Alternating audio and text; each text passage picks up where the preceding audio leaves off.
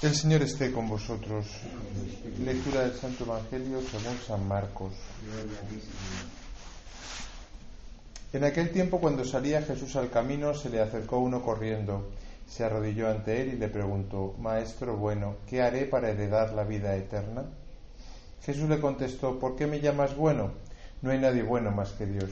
Ya sabes los mandamientos, no matarás, no cometerás adulterio, no robarás, no darás falso testimonio, no estafarás, honra a tu padre y a tu madre. Él replicó, Maestro, todo eso lo he cumplido desde mi juventud.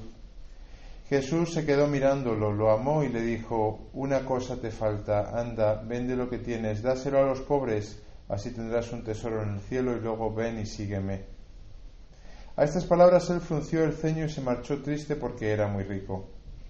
Jesús mirando alrededor dijo a sus discípulos, qué difícil les será entrar en el reino de Dios a los que tienen riquezas. Los discípulos se quedaron sorprendidos de estas palabras, pero Jesús añadió, Hijos, qué difícil es entrar en el reino de Dios.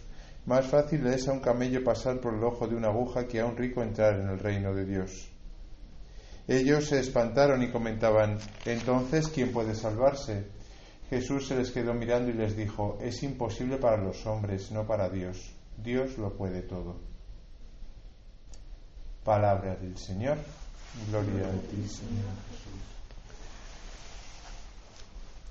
Estas lecturas que hemos leído son muy fuertes, ¿no? Si las pensamos bien, ¿no? Jesús ha dicho que para nosotros es imposible entrar en el reino de Dios. Tal cual lo ha dicho es imposible para los hombres. Quizá no tenemos a veces experiencia suficiente de esto hasta que nos llegan las dificultades, ¿no? hasta que nos llegan las pruebas en la vida. ¿no? Eh, y cuando llegan las pruebas te das cuenta de que no todo era tan como, como relucía. ¿no? A veces nos creemos buenos, a veces nos creemos que somos capaces de amar y de hacer muchas cosas, pero Estoy leyendo un libro que a fuerza de insistir al final lo vas a acabar leyendo, ya verás. Se llama El hermano de Asís, ¿no? Y dice el, el hermano de Asís, o sea, San Francisco de Asís, vio que las gentes nunca aman al hombre puro, a la criatura desnuda. Aman las cualificaciones superpuestas a la persona. Pero cuando comiencen a fallar uno por uno todos los polos de atracción y quede la criatura pura y desnuda, ¿quién la amará? ¿Quién la mirará? ¿Quién se la aproximará? Solo un corazón puro y desinteresado, pensaba el hermano. Corazón puro es aquel que ha sido visitado por Dios. El hermano vio que normalmente si el corazón no ha sido purificado, el hombre se busca a sí mismo en los demás. Se sirve de los demás en lugar de servir a los demás. Siempre hay un secreto e inconsciente juego de intereses. Esto hay que leerlo en las bodas. Pasa que lo lees las bodas y le cortas el rollo a todos, claro. Pero es, lo que pasa. O sea, también lo podemos leer el día de la ordenación sacerdotal, ¿eh? lo mismo. El, ordenando se cree que ama mucho a Dios y el esposo se cree que el novio que se cree que habla mucho a la novia y que la novia mucho al novio y dice San Francisco de Asís intereses nos mueven los intereses es muy difícil amar puramente por eso dice Jesús que es imposible para nosotros entrar en el reino de Dios. Porque el corazón humano se agarra a todo. ¿Cuáles son las riquezas a las que nos agarramos? No solamente el dinero. Las riquezas lo ha dicho él, ¿no? O sea, todo aquello que valoramos, todo eso son riquezas. Y entonces las superponemos a la persona. Y entonces creemos que amamos a la persona, pero no amamos a la persona. Amamos a esa superposición de cosas que nos interesan. ¿Cuáles? Pues eh, eh, lo dice él también, ¿no? Dinero, belleza, títulos, salud, fama.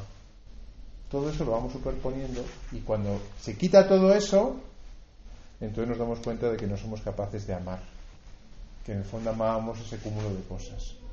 Esas son las riquezas que es muy difícil desprendernos de ellas, dice, dice San Francisco de Asís, y dice Jesús también, ¿no? Cuando este joven rico le pide que de todo su dinero, no es capaz el joven.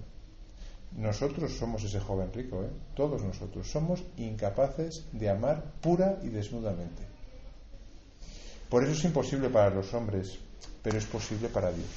Y por eso hay que pedirle al Señor que en las pruebas ¿no? de la vida, que en esas pruebas de la vida se aquilate nuestra fe como el oro en el crisol, ha dicho San Pedro en la primera lectura, ¿no? que eh, mm, por ahora, por ello os alegráis, aunque ahora sea preciso padecer un poco en pruebas diversas. Así la autenticidad de vuestra fe, más preciosa que el oro, que aunque es perecedero se aquilata a fuego, merecerá premio, gloria y honor en la revelación de Jesucristo. Es decir, que por medio de las diferentes pruebas de la vida, nuestra fe se va eh, purificando. ¿no? Y ya no amamos a Dios y amamos a los hermanos por un juego de intereses, sino que cada vez amamos más de verdad. Esto es lo que habría que hablar el día de San Valentín, y tanta chorrada como se habla. Pero esto solamente se habla en la iglesia. Qué bonito que esto solo se hable en la iglesia.